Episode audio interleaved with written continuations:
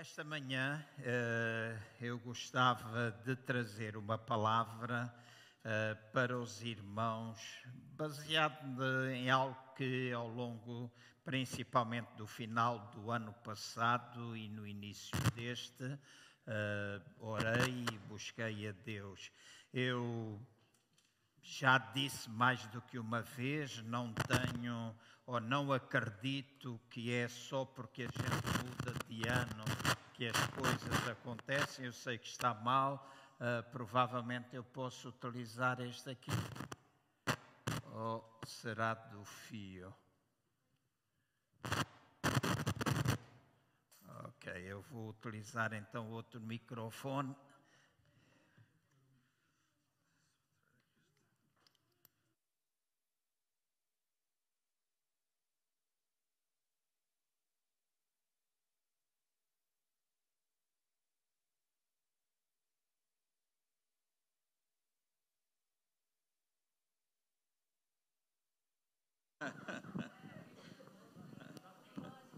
ok, agora já está.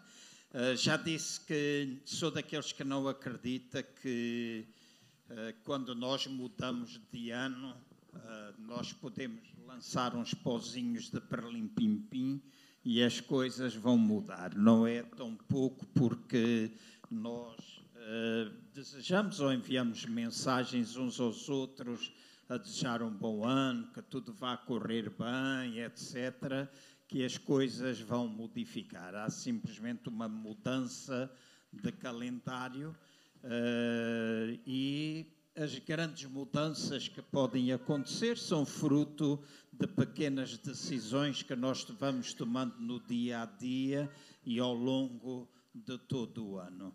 E creio que também quando nós lançamos sobre Deus a responsabilidade de todas as coisas, uh, e deixem-me dizer, eu creio de que Deus tem todo o poder, que Deus quer, que Deus pode, que nosso Deus faz. Eu não tenho dúvidas absolutamente nenhumas acerca disso, mas também estou convencido que há responsabilidade da nossa parte em todas as ações que nós tomamos e que podem trazer a tal transformação que nós desejamos no nosso dia a dia.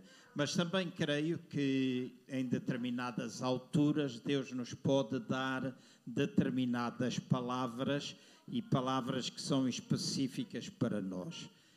Ao longo destes quatro anos que eu tenho estado aqui, uh, depois de voltar de Angola e ter posteriormente assumido a igreja em Aveiro e depois aqui, uh, eu estou 100% convencido de que Deus tem falado por de várias formas e por diversas maneiras a esta igreja, a esta igreja local. Eu não tenho dúvidas absolutamente nenhumas acerca disso. Deus tem nos concedido oportunidades Deus tem trazido ministração à nossa vida. Várias pessoas diferentes têm estado aqui trazendo a palavra de Deus. Sei que algumas coisas estão já foram concretizadas, outras estarão a ser concretizadas. Sei que nós estamos a viver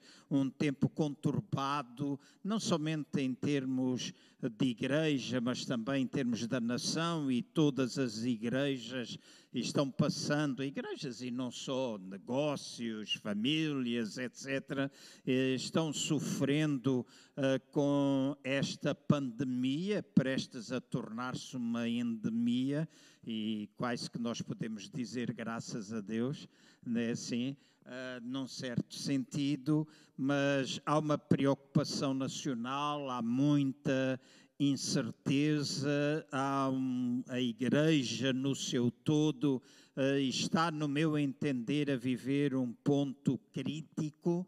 Uh, não creio, honestamente, não creio que haja, uh, ou seja, de que o Covid-19 faça parte de um julgamento de Deus. Já ouvi muitas pessoas falarem acerca de mais um sinal do final dos tempos, coisa que, através de ensino bíblico, já pude trazer até os irmãos ao longo deste tempo, de que não há qualquer fundamento bíblico e quando nós tentamos utilizar Mateus 24 e associarmos a estas coisas que nós vamos vendo no nosso exterior e tentando justificar a proximidade da vinda de Jesus com estes sinais, eu não creio que é através dessa forma que nós podemos determinar a vinda de nosso Senhor Jesus Cristo, nem que este é o sinal dos fins dos tempos e de que a vacina é a marca da besta que está a ser colocada em cada um de nós. Não acredito redondamente neste, neste tipo de afirmações, acho que é nós exagerarmos e levarmos ou tentarmos fazer a Bíblia dizer uma coisa que ela que ela não diz. Há ensinamento quando nós olhamos para escatologia, nós precisamos ou doutrina ou revelação profética, nós precisamos interpretá-la de acordo com as diversas regras de interpretação da palavra de Deus. Mateus capítulo 24 teve um cumprimento na altura em que Jerusalém eh, e os seus muros e o templo foram destruídos no ano 70 depois de Cristo, e aquelas eram palavras para aquela geração, várias vezes, capítulo 21, 22, 23 e 24, falava que não passaria aquela geração sem que aquelas coisas fossem vistas. Não quer dizer que ao longo dos séculos nós não possamos ir vendo sinais que demonstram isso. Sou daqueles que digo que hoje nós estamos mais próximos da vinda de Jesus do que ontem e amanhã estaremos mais próximos do que hoje. Mas através destas coisas, destes acontecimentos externos, nós declararmos que uh, estes são os sinais da vinda, na realidade, para nós, igreja, aquilo que determina os grandes sinais da vinda de Jesus não é o que acontece no exterior, mas aquilo que acontece dentro da própria igreja. E é aquilo que acontece dentro da própria igreja que nos deve preocupar. Eu sei que vivemos este tempo, Covid, dois anos eh, são decorridos, tem abalado as estruturas nacionais, houve-se muita coisa, mas também, deixem-me dizer, tem abalado a Igreja Corpo, a Igreja Universal. E eu tenho a certeza absoluta que, passado este tempo, nada mais será igual àquilo que já foi. E eu posso declarar isso com toda a ousadia: nada mais será igual. Há muita coisa que terá ficado pelo caminho, há muita sacudidela que aconteceu dentro até da própria igreja, muita gente que fica pelo caminho, muita gente que perde a fé, mas também haverá muita gente que se apegou ao Senhor, que está determinado a ver frutificação neste tempo, porque um dos sinais da vinda de Jesus é de facto a frutificação.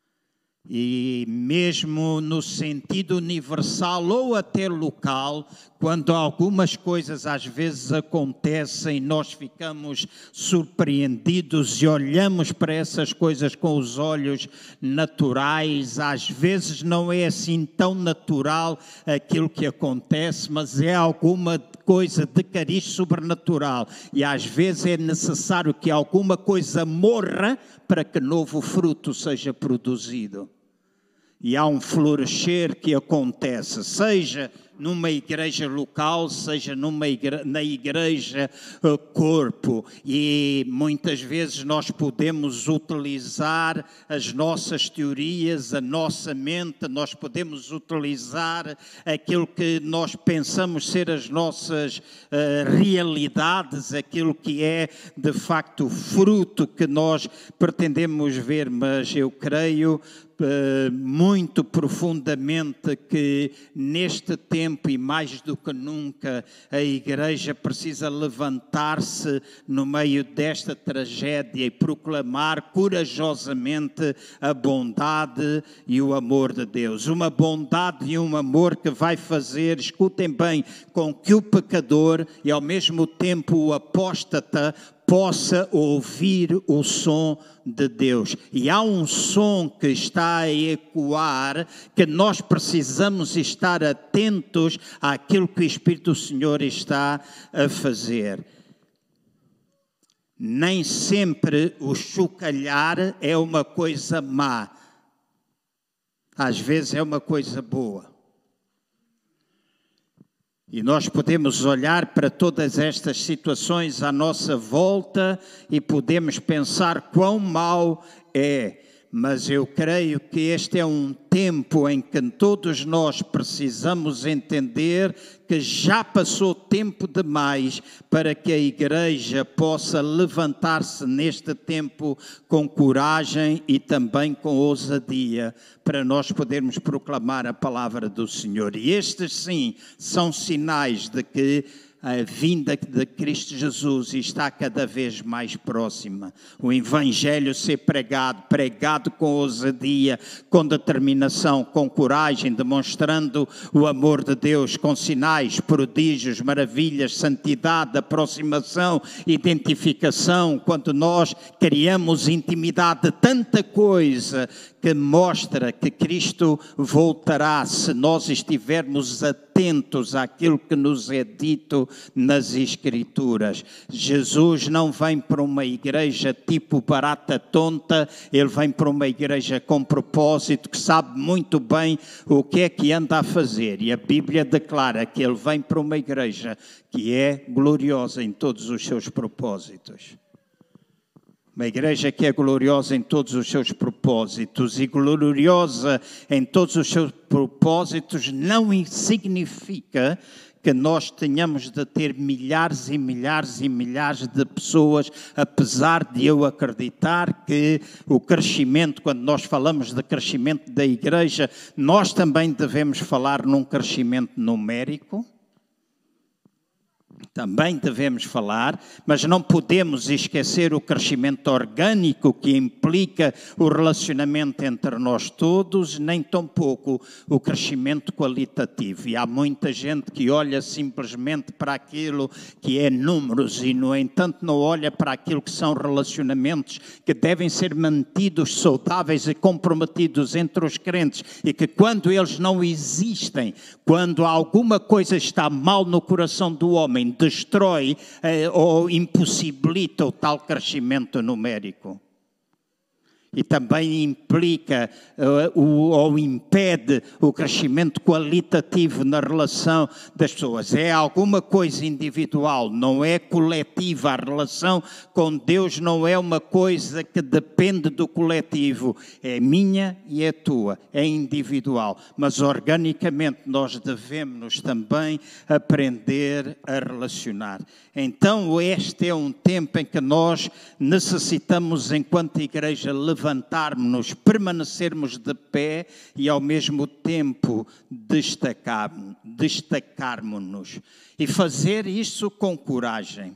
E quando nós falamos de coragem, e esta é, creio, a palavra de Deus para nós ao longo não somente deste dia, mas creio que é um foco que Deus quer trazer até à nossa igreja ao longo deste ano. Quando falamos de coragem, nós falamos de bravura, nós falamos daquela qualidade de espírito que permite a cada um de nós, enquanto homens, enfrentarmos os perigos e as dificuldades com firmeza, enfrentarmos uh, diversas situações com fortaleza, porque a coragem é uma componente da fortaleza, mas uma fortaleza que implica paciência no tempo da provação e na capacidade que nos vai dar para que nós possamos suportar sofrimento.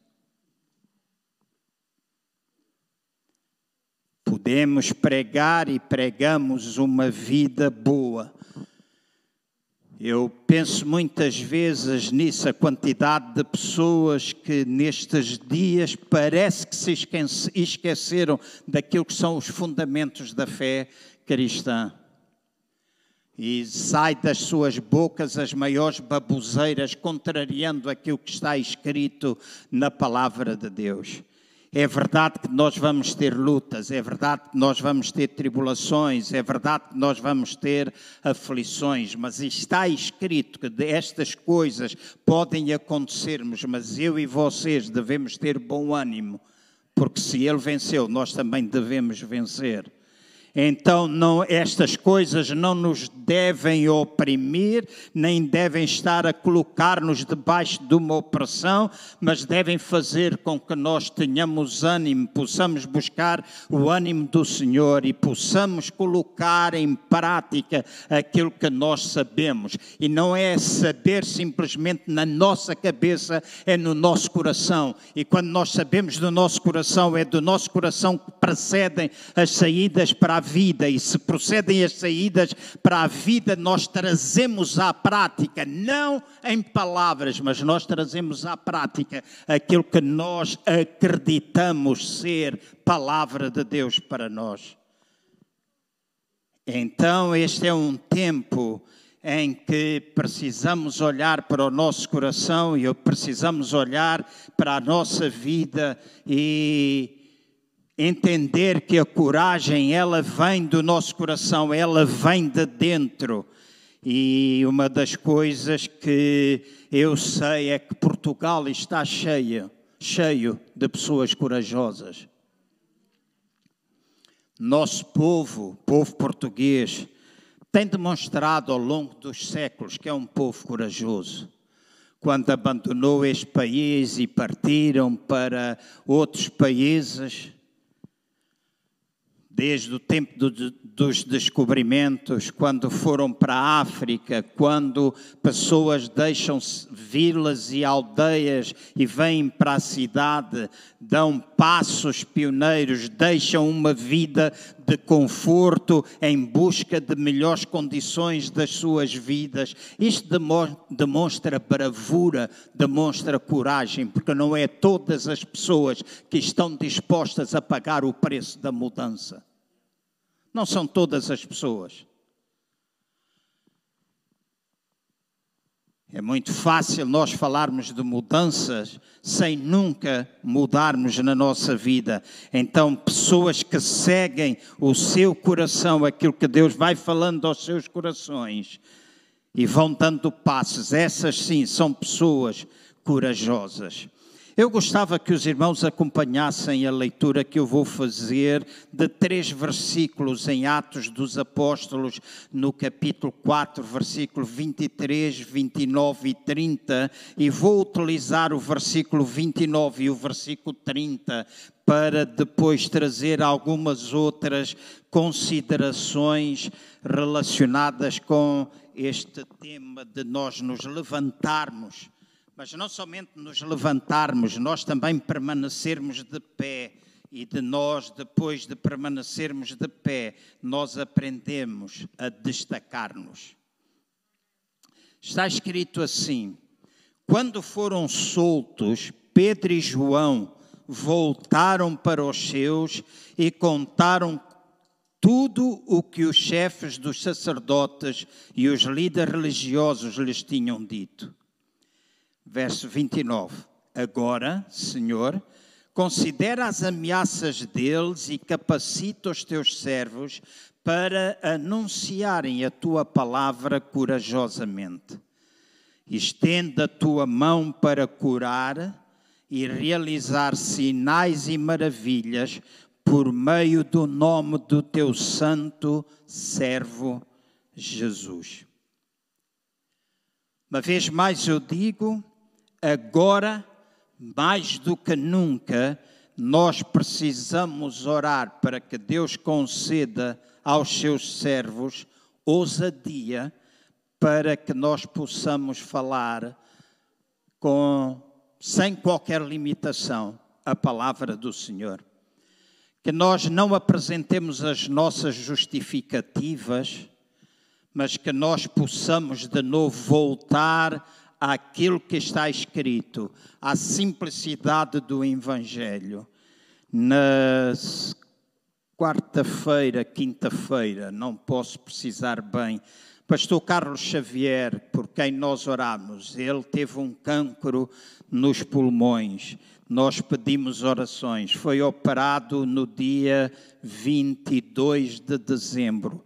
Louvado seja Deus, no dia, Deus, no dia 24 ele estava fora, já passou o Natal com a família, ele está a respirar a 100%, os pulmões expandiram até o tamanho eh, normal e unicamente está com tosse, algum abatimento ainda físico. E eu fui visitá-lo juntamente com o pastor Joel da Igreja Metodista lá em Aveiro. Fomos passar um tempo com ele, levámos almoço, pudemos comer juntos, juntamente com a sua esposa, que neste tempo tem uma supercarga bastante grande. E quando nós estávamos a falar entre as nossas conversas, por quando nos juntamos enquanto homens de Deus, nós nem sempre estamos a falar da igreja. Há até alturas em que eu digo, nós estamos a almoçar, não vamos falar de trabalho, não vamos falar de igreja, mas é quase imprescindível quando nós nos juntamos de que nós não possamos falar um pouquinho acerca daquilo que é ministério, daquilo que é vida cristã. E nós estávamos todos a falar da necessidade que se vai sentindo de nós voltarmos à simplicidade do Evangelho ao Evangelho puro, simples, em que nós pregamos a palavra, a palavra da fé, com ousadia, com coragem, declarar o que está escrito, que nós vamos dando passos de fé e em seu nome nós possamos curar enfermos, nós possamos trazer libertação à vida das pessoas, sinais, prodígios e maravilhas possam ser operados através de Jesus Cristo. E esta parece ser uma verdade à qual a Igreja se tem vindo a, aliar, não somente uh, aqui, mas em muitas outras partes do mundo, apesar de nós começarmos a ver ventos de despertamento tocar na vida das pessoas, e não deve ser um despertamento que vem e que passa, como já aconteceu várias vezes nesta nação, deve ser alguma coisa que permanece nós precisamos levantar, nós precisamos permanecer e nós precisamos destacar-nos. Esta coisa de avivamento que vem e que passa, eu Estou em Portugal e há não sei quantos anos que eu ouço orar por avivamento. No entanto, quando nós olhamos para os anos 90, finais dos anos 80, anos 90, esta nação foi varrida pelo sopro de Deus e a igreja nos, muito aproveitou disso, mas nem sempre nós soubemos aproveitar. Deixamos vir e deixamos ir, porque não soubemos fazer permanecer. E quando nós falamos, ou falo nesta manhã acerca disto, é porque eu acredito que nós estamos no limiar dessa verdade.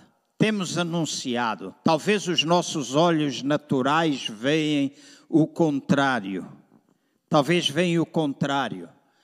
Há sonhos que irmãos têm tido e que têm partilhado comigo Há sonhos que eu próprio tenho tido em relação à igreja, em relação a esta igreja, em relação a pessoas aqui dentro, em relação ao corpo de Cristo nesta nação. Mas há alguma coisa que os meus olhos também já viram, que é frutificação. Pequenas florinhas que estão a surgir e florinhas que vão surgir novas, completamente novas e que vão fazer a proclamação do Evangelho de Nosso Senhor Jesus Cristo, preparando a igreja para os tempos que se chamam hoje, agora, aqui.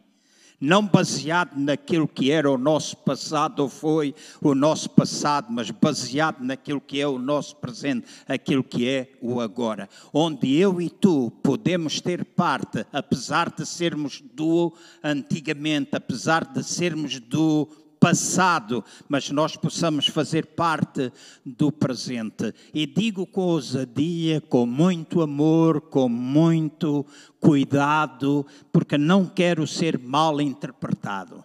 Mas ontem à noite eu orei e disse a Deus por duas ou três vezes. Depois orei com a Ana e voltamos outra vez a proclamar isso. E eu disse: Deus faz com que amanhã não deixes sair da minha boca uma única só palavra que tu não queiras que eu diga, mas que tudo aquilo que eu sentir que devo dizer, que eu possa dizer.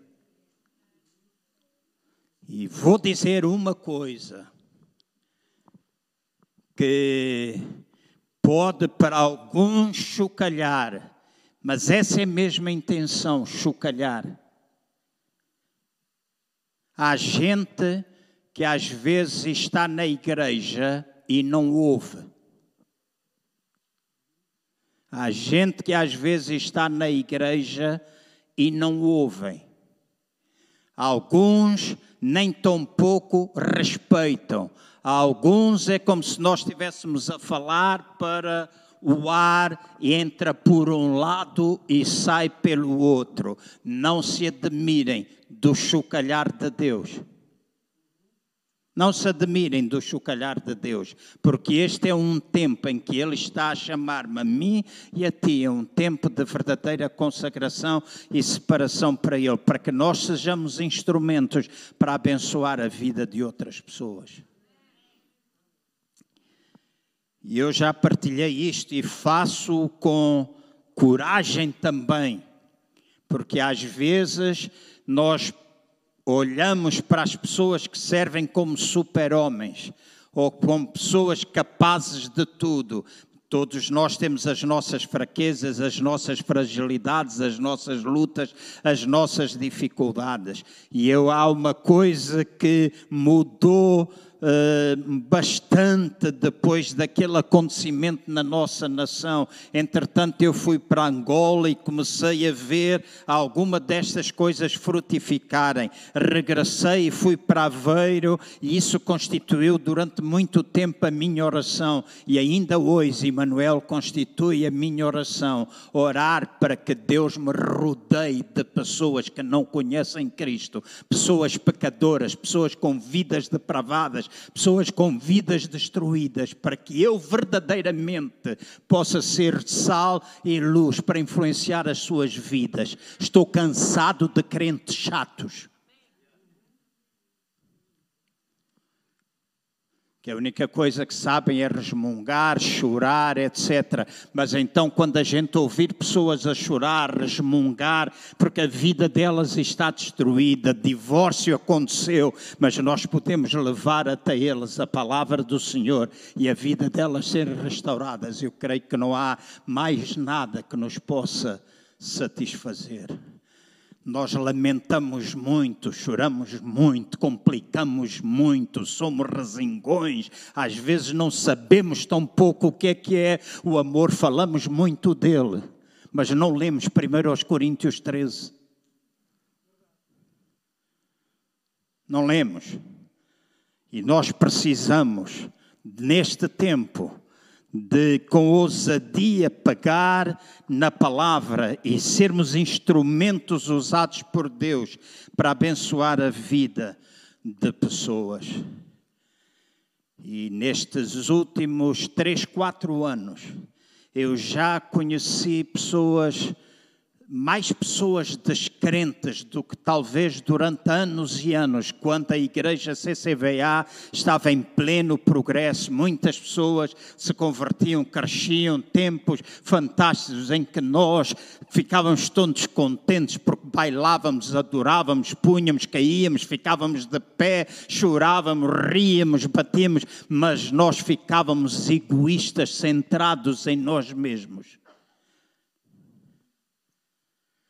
Porque às vezes, quando nós queremos o avivamento, quando nós queremos a bênção, é para pertencer ao clube do abençoa-me a mim, em vez de ser instrumento para tocar a vida dos outros, dos outros.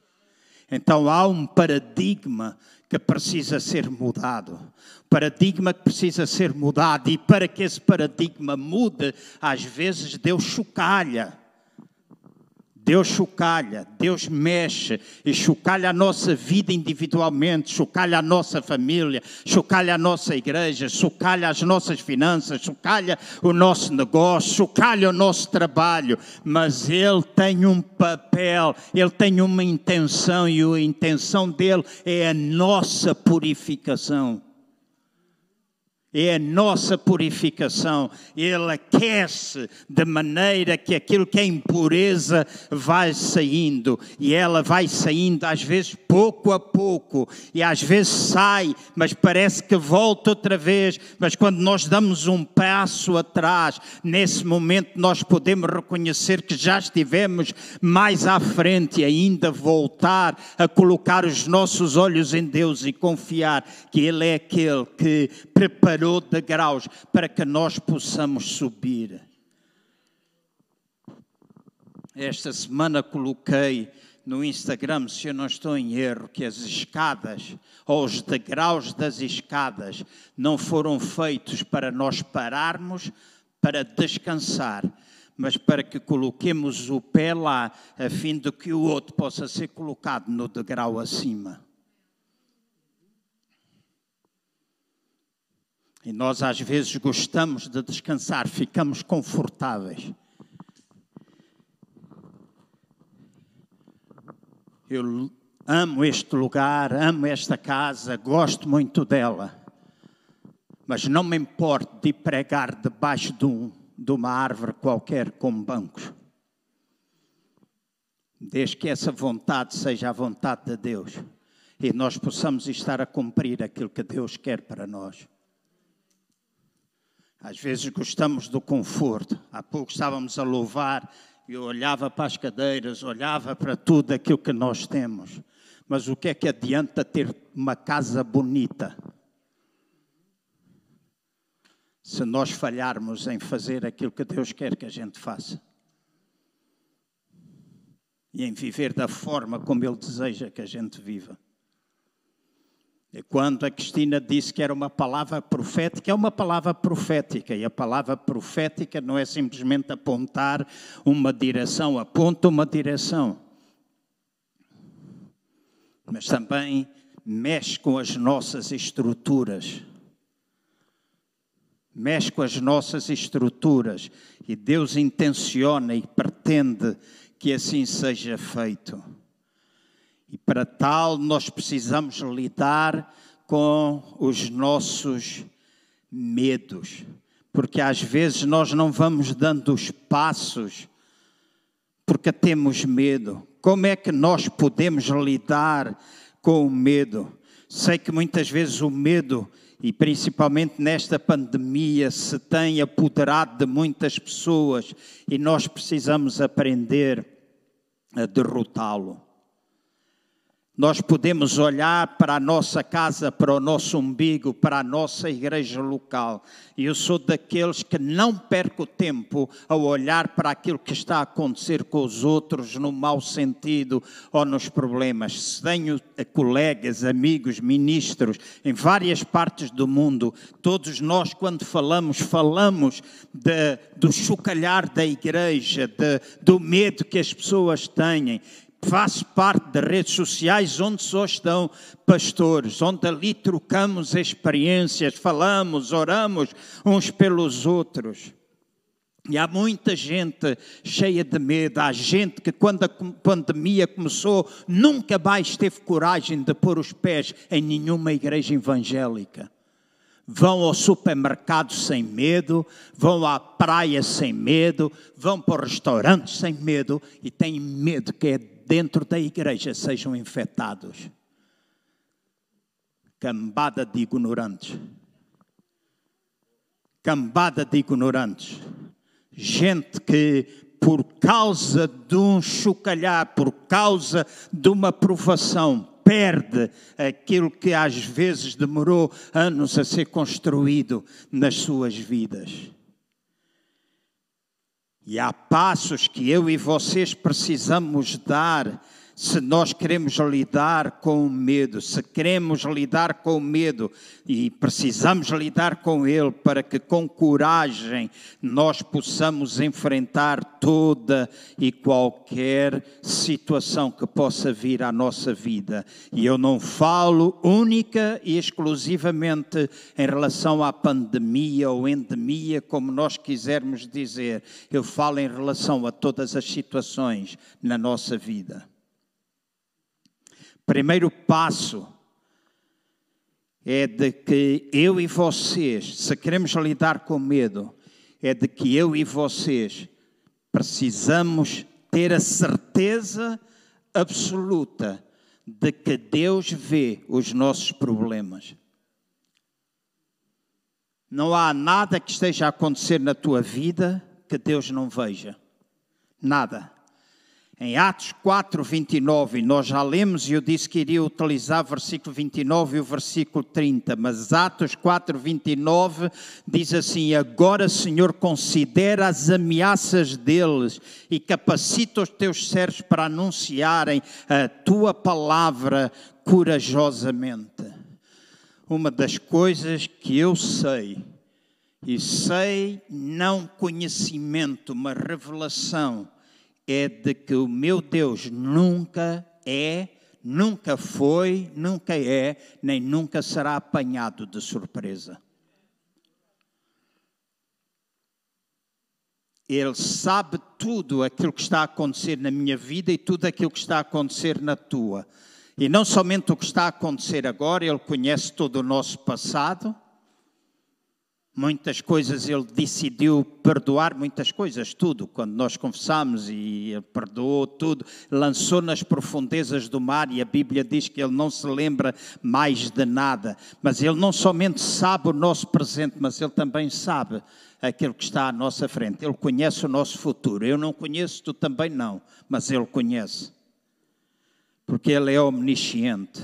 Então, não importa, escuta bem, não importa quão silencioso o céu pareça estar, Deus está lá por nós. Deus está lá por mim e por ti. E se a Bíblia diz que um pardal não cai, uma árvore não cai do céu sem o seu conhecimento, uma coisa eu sei, eu valo muito, valho muito mais do que um pardal. E tu também.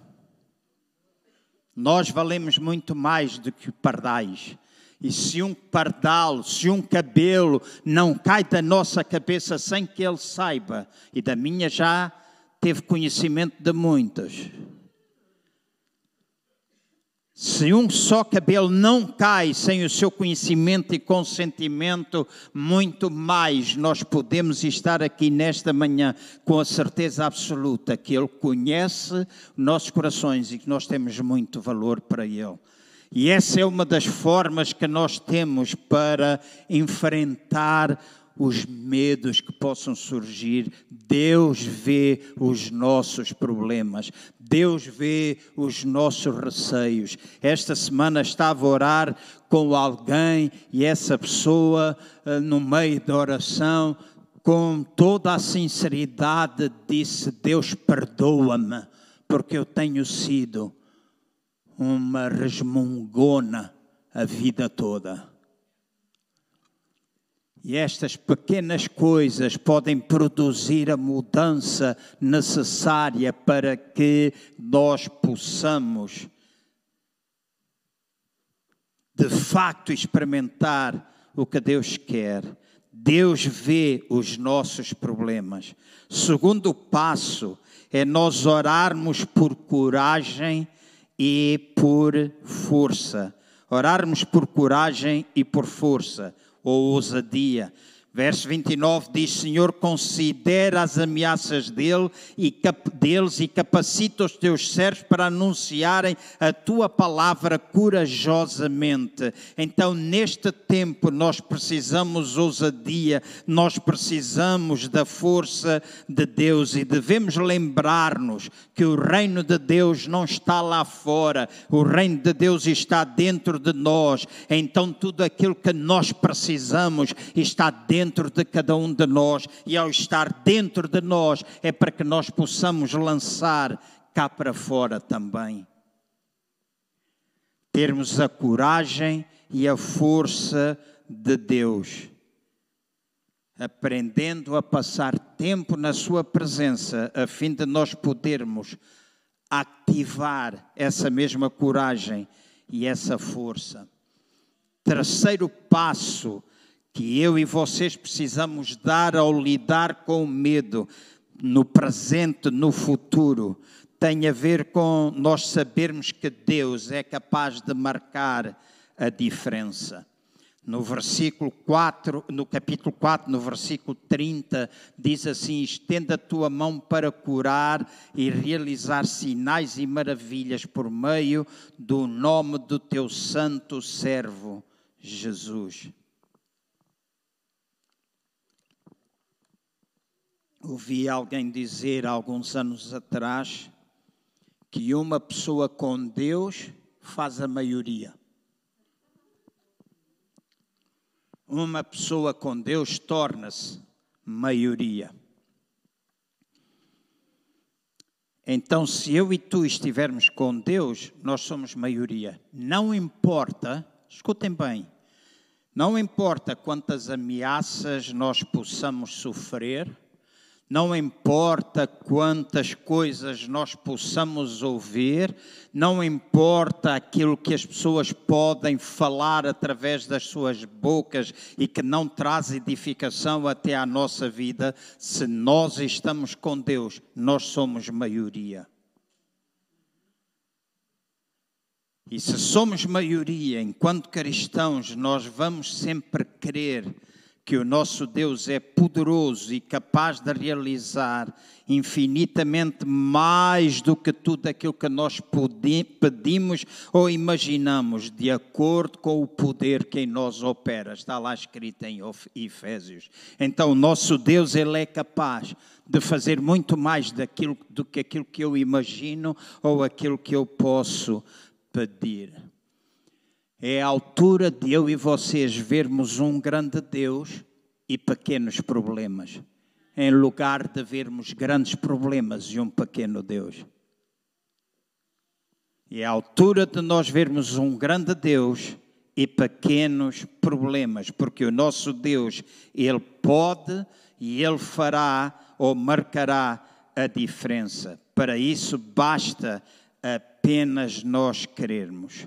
Então, quando nós superamos o medo, quando nós somos capazes de superar a vergonha, quando nós somos capazes de dar passos ousados, quando nós ouvirmos a voz de Deus e obedecermos a essa mesma voz, quando em qualquer lugar onde tu estiveres ouvires a voz de Deus, quando alguém partilha contigo um problema e o Espírito do Senhor, tu ouves essa voz que está dentro de ti a dizer: ora por ela, ora por ela. Faz aquilo que tu ouves o Espírito Santo dizer se tu ouvires uma palavra quando nós estamos no culto, com ordem, com disciplina, vamos trazer essa palavra, porque a palavra do Senhor diz que as manifestações do Espírito servem para a edificação do corpo. Se tu retens, o corpo não é edificado. Então nós precisamos, ao ouvir essa mesma palavra,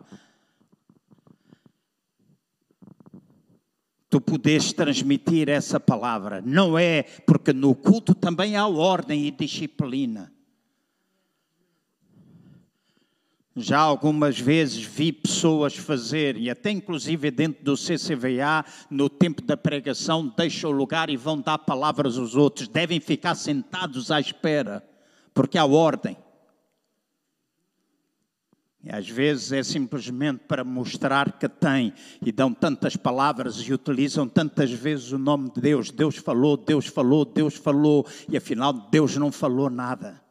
Porque quando Deus fala, há transformação, há mudança. E nós não podemos estar constantemente a dizer Deus, Deus, Deus, Deus. E Deus hoje diz uma coisa e amanhã diz outra. E nesta igreja tem passado pessoas, até por aqui, pessoas que dizem, fazem filhos e depois deixam os filhos junto ao caixote do lixo.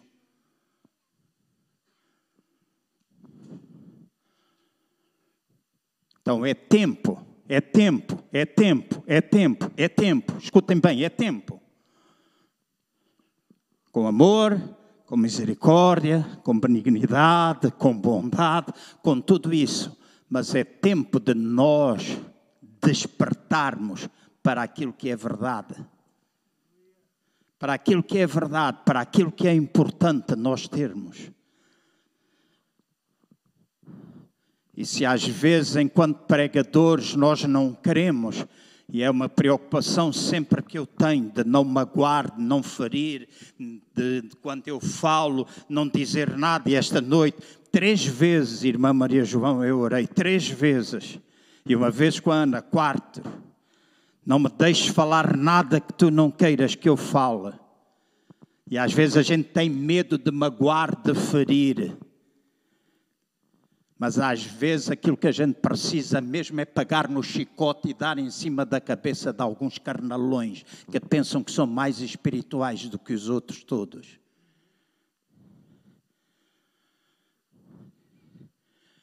E que a única coisa que querem é supremacia a única coisa que quer é que uma igreja ande ao sabor daquilo que eles querem, quando na realidade quem é o Senhor desta igreja é Jesus. E enquanto pastor, escutem bem o que eu vou dizer, enquanto pastor, eu estou a trabalhar para que cada vez mais eu faça menos e possa trazer liberdade ao corpo de Cristo nesta igreja local, para que cada um de nós possa cumprir o seu ministério. E quando cada um de nós faz a sua parte, o corpo movimenta-se.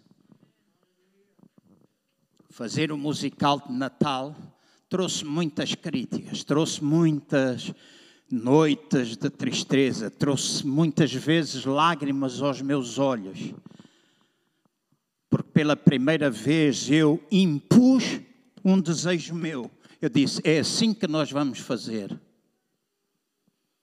E sofri um pouco, muita gente que não compreendia, muita gente, é sempre meia dúzia. Né? Nunca é muita gente, é meia dúzia.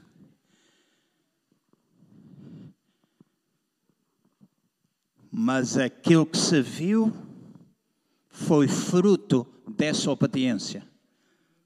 Eu ouvi, falei, permaneci e aconteceu. E pela primeira vez, muita gente que nunca participou em nada, nunca tinha feito nada, esteve presente, participou e a tal ponto que eles querem, andam a pedir, Pastor João, deixe fazer outro culto onde a gente vai cantar o musical de Natal outra vez. Eu disse: Natal é todos os dias, então vamos lá preparar para fazer isso.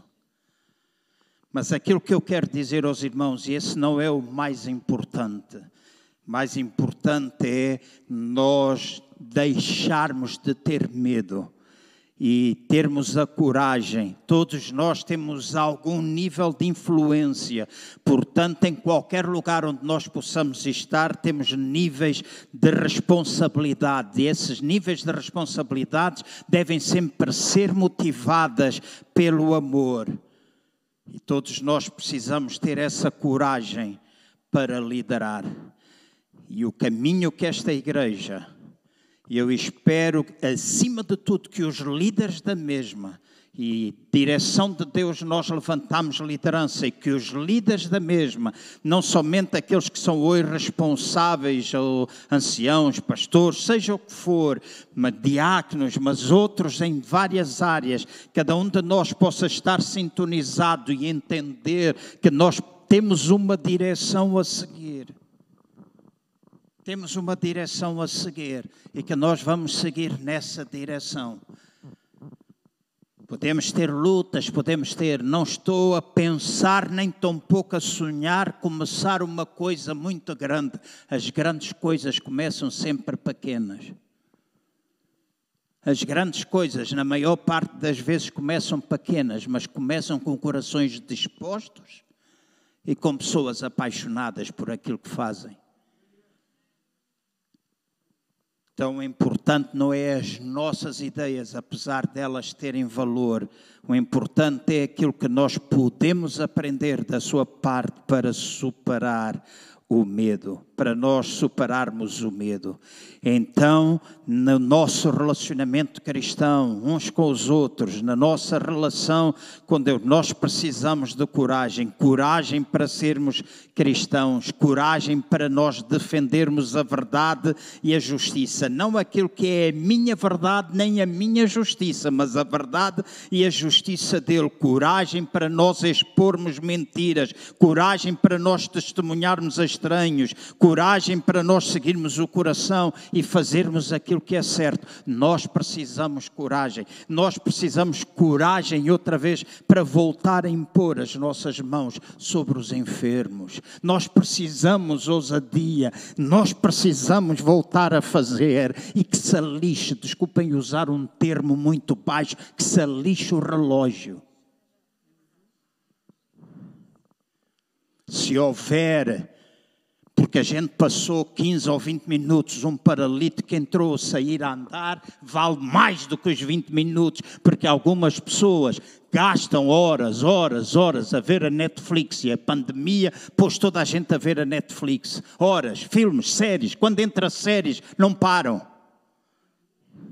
no início da pandemia. Eu nunca vi muito, tive quase 10 anos sem ver televisão, mas no início da pandemia fui ver uma série chamada Outlander e depois de Outlander fui ver o Greenleaf e houve noites, houve duas ou três noites, quando eu dei conta, olhei para o relógio, eram 7 horas da manhã, porque eu consumia episódio após episódio, até que eu disse, eu vou parar com isto.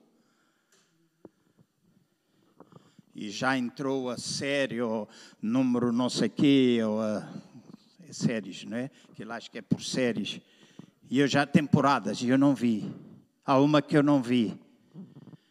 Porque aquilo é feito de maneira que tu vais para a seguida. E se nós somos, se nós somos capazes de ver seis, sete horas seguidas de Netflix, não somos capazes de estar duas horas num culto, porque é muito tempo. E nós precisamos voltar a ter ousadia. Eu nunca me esqueço. E conto isto muitas vezes.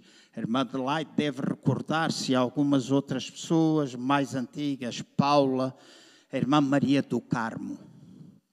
A irmã Maria do Carmo era filha de uma outra irmã que morava nas Laranjeiras, que estava doente. E naquela altura nós fazíamos cultos no pavilhão. E eu incentivava os irmãos a orar, impor as mãos, que não era um trabalho que era para os pastores fazer, era para todos. E muitos de vocês o fizeram. E eu não esqueço aquela irmã Georgina, que morava na Quinta das Laranjeiras. Ela tremia o, o, o queixo quando ela falava estava a tremer. Eu dizia, irmã Georgina, o que é, que é isso? Por que, é que a irmã treme o queixo? Ela dizia, é o Espírito Santo. E eu dizia, ok. O Espírito Santo nela fazia mover o queixo. Eu achava graça, eu brincava muitas vezes. Estava em casa e às vezes eu brincava. O que é, que é isso? É o Espírito Santo. Eu brincava. Lembro-me de ficar perto de uma irmã e brinquei muitas vezes acerca disso. Ela falava línguas na coluna, juntemos que a vida, sala cheia. E ela falava muitas vezes em línguas estranhas. E eu lembro-me que duas ou três vezes eu peguei em alguns jovens para irmos lá perto. Eu, pastor, dois, três jovens eu levava, porque ela falava em línguas. E às vezes estava tão cheia que ela só dizia: cheira macu, cheira macu, cheira macu, cheira macu, cheira macu. E eu ficava assim: opa! E a gente brincava com essa situação. E no meio de todo um mover pentecostal há muitas coisas engraçadas que acontecem. Uma vez na igreja Rema, na África do Sul, altura de Natal, uma irmã dá uma profecia, assim diz o Senhor, e começa a profetizar, a trazer uma palavra, e depois, de repente, estava perto do Natal, e agora desejo Feliz Natal a todos. Eu disse, hum, coisa boa, nosso Deus tem um bom sentido de humor. A gente brinca, mas a irmã Georgina foi à casa da mãe da irmã Maria do Carmo. Impôs as mãos sobre ela. Impôs as mãos sobre ela. Ela estava condenada com um cancro. Os médicos davam muito pouco tempo de vida. Falou-lhe de Jesus. Aquela mulher aceitou Jesus. Depois ela disse: Se você pode ser salva, posso orar por si. Mãe Georgina, com 80 e qualquer coisa anos naquela altura, impôs as mãos sobre ela. Aquela mulher foi curada. Toda a família veio ao conhecimento de Jesus. Ainda hoje frutificam. E lembra, irmã Maria do Carmo tinha uma perna curta, mais curta, 8 centímetros do que a outra, usava aqueles sapatos com tacão alto. E eu nunca esqueço, nunca esqueço isso, nunca esqueço. Eu estava no gabinete a orar e o Espírito do Senhor disse-me hoje, 1987 aconteceu isso. Hoje tu vais orar pelas pessoas que têm problemas de ossos. Disse-me, eu estava sozinho no gabinete a orar, à entrada no escavio do lado esquerdo. Quando eu fiz o apelo, aproximadamente 50 pessoas fizeram sinal que estavam com problemas de ossos. E a primeira pessoa que eu chamei foi a Maria do Carmo. E eu nunca tinha reparado, porque ela tinha o sapato mais alto, nunca tinha reparado os sapatos, etc. Eu estou a ver que a irmã Uh, Filomena traz uma camisa cinzenta, amanhã já não me lembro qual é a camisa que ela traz, e se para a semana trouxer a mesma roupa, para mim é sempre nova. Sou assim, normalmente sou assim, não reparo muito nessas coisas. E ela veio à frente, eu não esqueço, vejo aquela diferença, pedi para tirar os sapatos. E quando eu vou para o orar, eu lembro-me, chamei a Paula Pinto Disse Paula, anda cá, tínhamos feito a escola Atos e foi baseado na palavra que a gente ouviu que começamos a fazer isso dentro da igreja como é que nós podíamos, tivemos algum ensino de como é que nós podíamos orar por batismo com o Espírito Santo, orar com enfermos, etc. Vinha de uma igreja pentecostal e aquela que era a prática, nós não expulsávamos, na igreja onde eu cresci, pentecostal, não expulsávamos demónios, orávamos pelos endemoniados.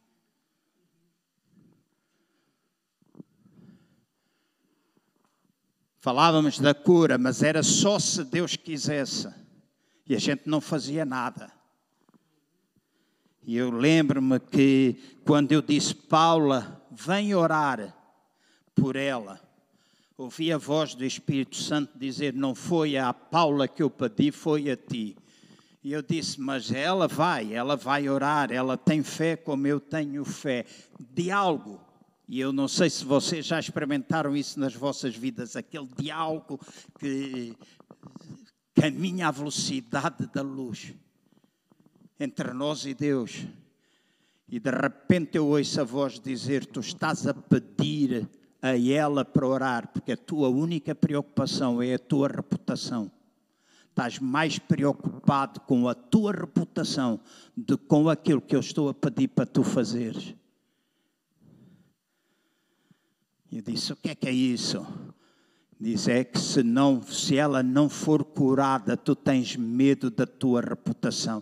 Naquela altura, a Igreja Maná acontecia muitos milagres na nossa nação. E eu ouvi muita gente comparar-me, a dizer lá acontece assim, aqui não acontece assado comparação constante na vida ministerial que muita gente tenta fazer. E aquilo estava-me a afetar. E eu disse: Não, eu não vou fazer. E de repente eu disse: Ok, eu vou.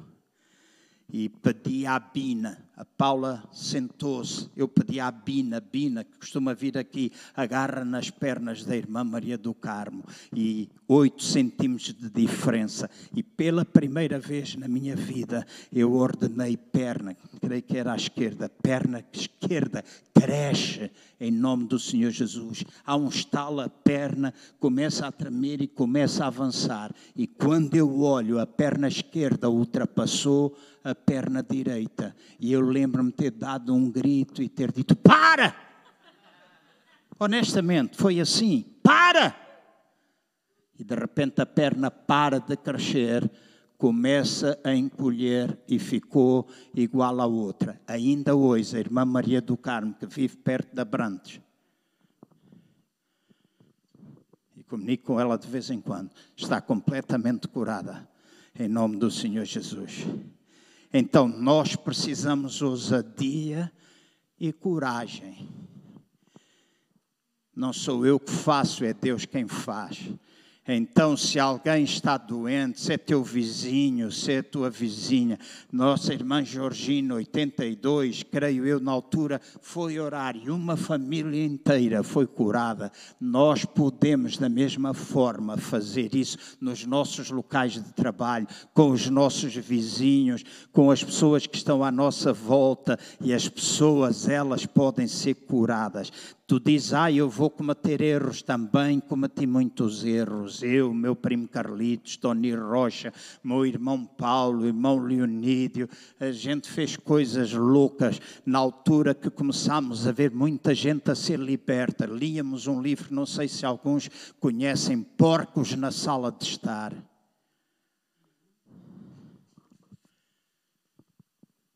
E nós, meu primo Carlitos foi para o púlpito e nós fizemos um culto da libertação na igreja que chamamos Operação Limpeza. Fez com que duas ou três convenções fossem realizadas por causa daquele culto. No meio dele cometemos algumas coisas não muito corretas das quais nós nos arrependemos, porque o Espírito Santo olha sempre para o nosso coração e quando alguma coisa não está em conformidade, o Espírito Santo fala conosco. O Espírito Santo fala conosco. Mas muita gente foi liberta naquele culto.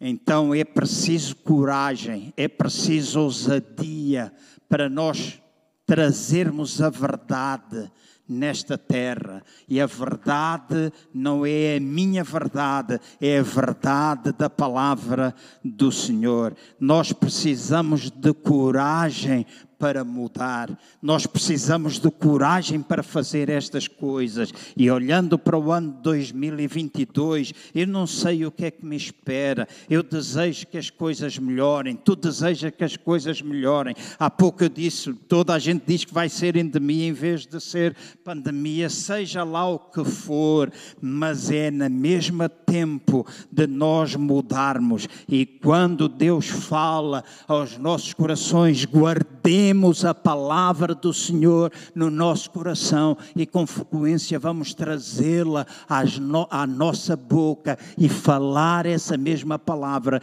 porque ela é poderosa, ela é eficaz, ela tem poder para mudar, para produzir vida onde existe morte, para produzir morte onde ela deve existir.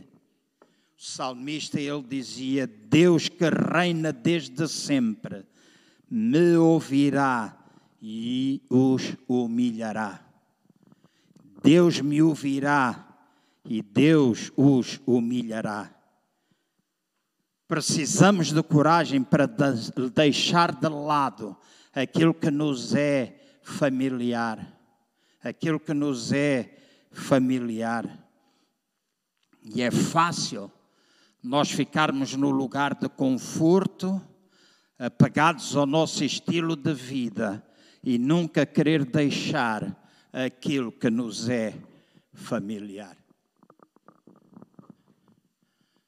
Nós vamos ter aqui, não sei a data, ainda estamos a trabalhar, mas num dos sábados, lá mais para a frente, nós vamos fazer aqui um primeiro evento onde vamos todos nos esforçar para trazer, trazer muita gente descrente. E eu estou a fazer pesquisa de um hotel e de uma sala do centro de convenções lá em Aveiro. E eu tenho orado com a Ana, tenho orado com alguns pastores, principalmente o pastor Joel e alguns outros, para que nós possamos encher aquela sala de gente descrente, com problemas familiares. E vamos atacar as famílias em primeiro lugar.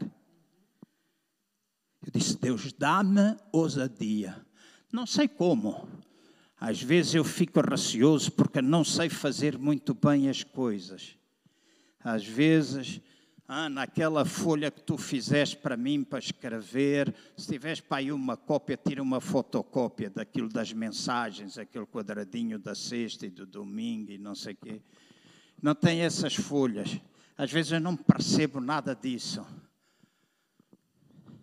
Às vezes eu vou fazer e vou conseguir fazer, e vou publicitar, e vou divulgar, e o meu objetivo é encher uma sala com casais a quem nós possamos ministrar vida numa altura em que aquilo que nós mais ouvimos falar é divórcio.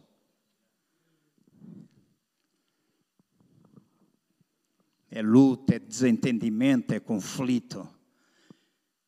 Então nós temos potencial nós temos potencial e em vez de ficarmos na nossa zona de conforto, ah, mas não temos muita gente que ajude. Se não temos, eu oro e Deus vai nos dar. E há de aparecer alguém que nos ajude, mesmo que não seja muito bom, mas vai sempre aparecer alguém que nos vai ajudar que vai trazer até nós. Há igrejas à nossa volta que nos podem abençoar, se for necessário que isso possa acontecer. Como aconteceu, e o Dangas sabe que no domingo que não tínhamos músicos, toda a gente com Covid e toda a gente cheia de problemas, etc. E gente veio. Esta semana recebi um, uma mensagem do Beto Tavares. Não sei se ele mandou para ti, mas eu vou reencaminhar-te. E ele está disposto a ajudar-nos. Então, há coisas que quando nós oramos, Deus está disposto a deixar a nossa zona de conforto. E eu estou quase a terminar. Escutem bem o que eu vou dizer o pior de Deus é melhor do que o nosso melhor. O pior de Deus é sempre melhor do que o nosso melhor.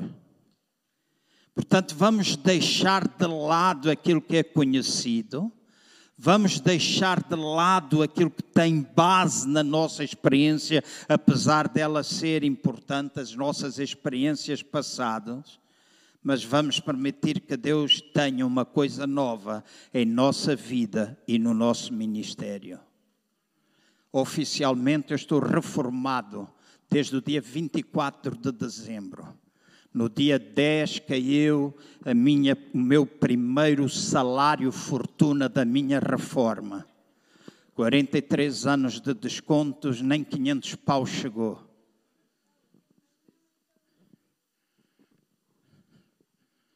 Mas eu dei graças a Deus. Eu disse, Deus, e eu sempre disse àqueles que me conhecem, sempre me ouviram dizer: Eu nunca me reformarei. Oficialmente reformo-me, porque tenho direito a isso. Mas eu nunca me reformarei. E neste tempo presente, cada vez mais eu tenho pedido, Deus, ajuda-me a fazer aquilo que é a tua vontade mesmo que aquilo que é a tua vontade me tire do meu lugar de conforto. Porque há um lugar de conforto a um lugar de conforto.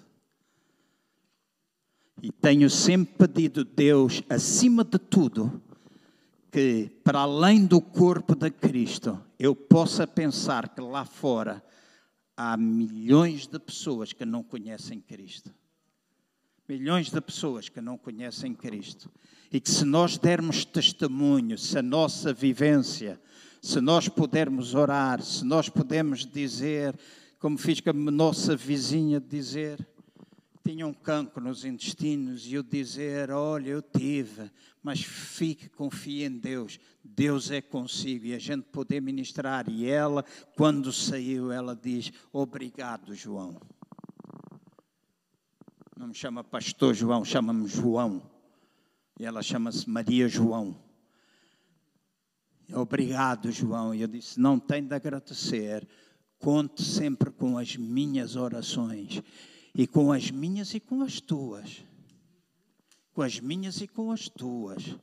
Porque tu também podes fazer. Tu deves fazer, não somente podes. Então, pior de Deus é, é, melhor, é ainda melhor do que o nosso melhor. E por fim eu termino dizendo: nós precisamos de coragem para expressar a nossa convicção. Já uma vez preguei sobre preferência e convicção. Eu estou convencido de que muitos no corpo de Cristo vivem por preferências e não por convicção.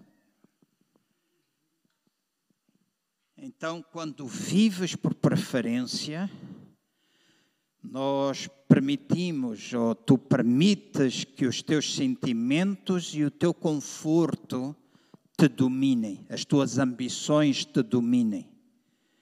Mas quando tu vives por convicção, tu manter-te-ás sempre em movimento, mesmo quando isso não for, não for eh, conveniente, confortável, muito popular ou até agradável para ti. Porque com 66 anos de idade, às vezes apetece-me sopas e descanso. Certo? Às vezes também me apetece. E às vezes eu digo que uma frase que eu via na brincadeira, há dias que pela manhã acordo e não me apetece fazer nada hoje. Né? Mas se a gente tiver um propósito, se a gente tiver alguma coisa que nos move, então nós, se nos movermos pela convicção, nós vamos manter-nos em movimento quando não é conveniente, quando não é confortável, quando não é popular, quando não é agradável. As convicções vão manter-nos no sentido do propósito e destino, vai manter o nosso propósito e destino intactos, sem fazer com que nós alguma vez duvidemos da palavra de Deus. Nós não vamos duvidar, porque temos convicções. E nós precisamos de coragem para viver as nossas convicções. As nossas preferências podem ir e vir com o tempo, ir e vir com a nossa, com a nossa idade, ir e vir com a nossa sabedoria. Mas as nossas convicções duram a vida inteira. As preferências podem ser muitas, mas as convicções sempre serão poucas. Mas são essas convicções que farão com que homens e mulheres comuns possam fazer coisas extraordinárias para Deus. Possam fazer coisas extraordinárias para Deus. E a minha oração é para que tu não tenhas medo. A minha oração é para que tu, na realidade, te possas levantar e levantar quando mais ninguém está de pé. E que tu não vaciles. Podes ouvir muitas vozes à tua volta, mas toma uma decisão: levanta-te e não vaciles porque as muitas vozes, na maior parte das vezes, querem te envolver em coisas que nem tão pouco fazem parte do propósito de Deus para a tua vida. E uma das coisas que a idade traz é também sabedoria e experiência. Então há coisas que eu hoje nem quero saber. Porque se isso tira o meu propósito, se isso enche a minha vida com aquilo que não me vai trazer qualquer tipo de edificação e que nem tem nada a ver comigo, eu não me meto. E quero me levantar e ficar de pé, de maneira que eu possa cumprir e dizer e fazer aquilo que é o que Deus deseja para a minha vida, sem vacilar depois permanecer de pé quando os outros todos se sentam. E há muita gente que, na altura em que tu precisas mais, se sentam ou fogem ou vão embora. Mas é nessa altura que tu tens de dizer: Eu estou de pé e eu vou permanecer de pé. Eu não vou vacilar, eu não me vou sentar, eu vou permanecer de pé eu não me vou cansar, eu vou continuar a andar sem vacilar. E em terceiro lugar, destacaste da multidão, não apenas falando, mas tornando-te na verdade que outros vão seguir, ou seja, fazendo aquilo que tu sabes que deves fazer. E essa verdade será vista pelos outros. É só uma questão de tempo. É só uma questão de tempo. E isso começa a ser visível para as outras pessoas. Então tu levantas-te, tu permaneces e tu destacas-te. Tomas a posição de ir para cima.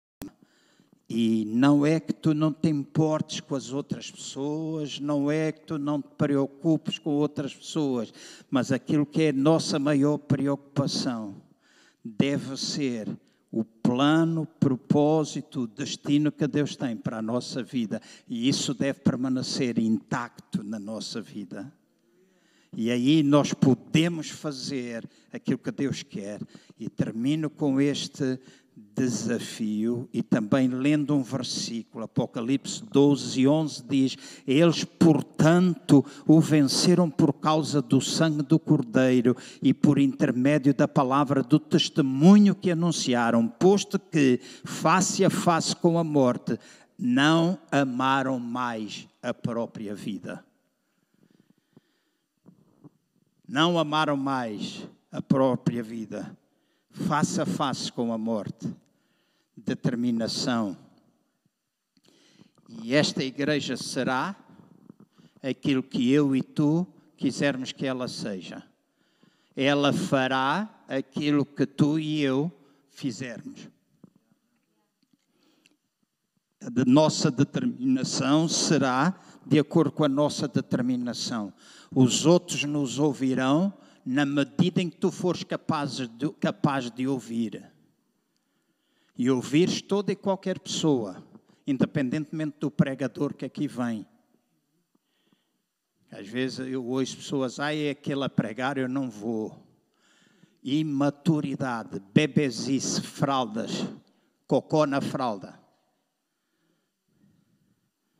Borrada.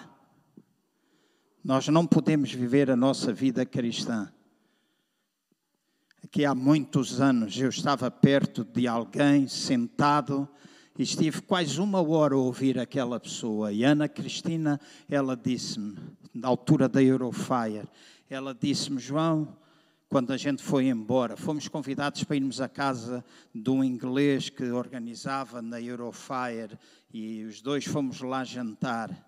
E o jantar era horrível. Era tinha uma garfada, servi pouquinho, porque eu tenho aqueles meus truques, né? Servi pouquinho. E quando vou para a África, levo sempre uns pacotes de bolacha Maria, umas latas de conserva, uh, atum, sardinha, etc.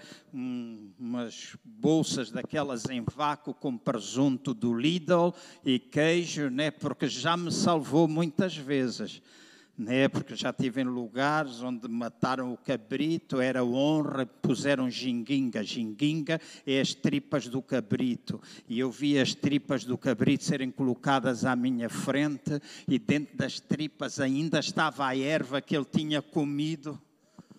momentos antes. E eu fiquei a olhar para aquilo e Ana, ela comia tudo, mas eu bati-lhe assim com o joelho e ela disse: O que é? E eu disse, fiz assim. E ela percebeu: Não vais comer. E ela disse: ah, Um bocadinho. Fez assim: Um bocadinho. É em honra, é nossa honra.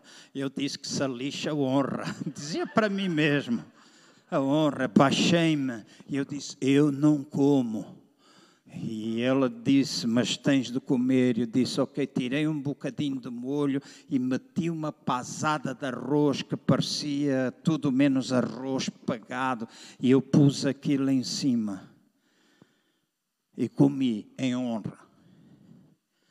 E à noite comi um pacote de bolachas com não sei quantos escaravelhos em cima da cabeça. O cheiro era nauseabundo naquela casa. Eu besuntei-me todo com repelente e dormi a noite toda snifando o repelente.